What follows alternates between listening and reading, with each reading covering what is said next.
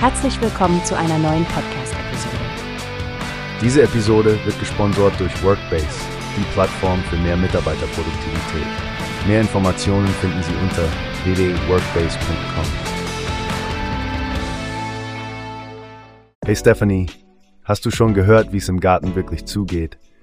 Da muss man manchmal ganz schön hart sein, um alles zum Blühen zu bringen. Ach Frank, genau darüber habe ich erst letztens gelesen. Es ist wie beim Friseur. Nur weil man sich die Haare abschneiden lässt, heißt das nicht, dass sie stärker nachwachsen. Aber bei Pflanzen funktioniert dieser Ansatz tatsächlich. Ja, das mag hart klingen, aber was die Gartenpflege angeht, ist es wohl wirklich so.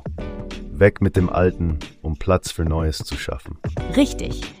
Im Artikel von Newspace wurde beschrieben, wie sich die Gartenbesitzerin nur sehr zögerlich dem radikalen Rückschnitt genähert hat. Aber es scheint, als hätte sie immer positive Erfahrungen gemacht, wenn sie sich dann doch durchgerungen hat. Genau, Stefanie. Sie spricht von ihrem Garten, der vor etwa 25 Jahren angelegt wurde und in dem seither zwar gepflegt, aber nie wirklich ernsthaft geschnitten wurde.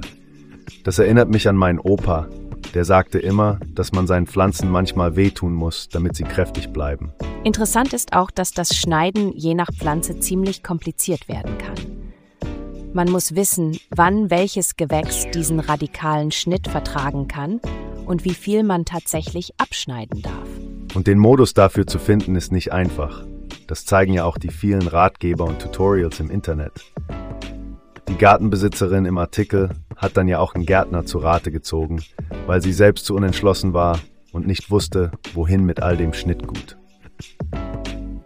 Was mir auch ins Auge sprang, war das Gesetz, das besagt, dass man zwischen dem 1. März und dem 30. September eigentlich keinen radikalen Schnitt mehr vornehmen sollte, um die Vögel während der Brutzeit nicht zu stören. Das ist also Vogelschutz in Aktion. Absolut. Und dann gibt's da ja noch die emotionale Komponente. Die Weigeli, die hart zurückgeschnitten wurde und jetzt eine kahle Lücke hinterlässt.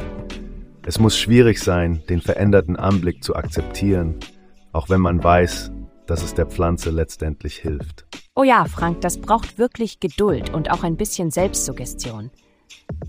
Aber wenn alles wieder blüht und gedeiht, sind die vorübergehenden Schmerzen sicherlich schnell vergessen. Wie hast du gehört? Es gibt eine Plattform, die wir probieren sollen. Workbase heißt die, hört dir das an. Mehr Produktivität für jeden Mann. Werbung, dieser Podcast wird gesponsert von Workbase. Mitarbeiterproduktivität, euch das. Auf www.workbase.com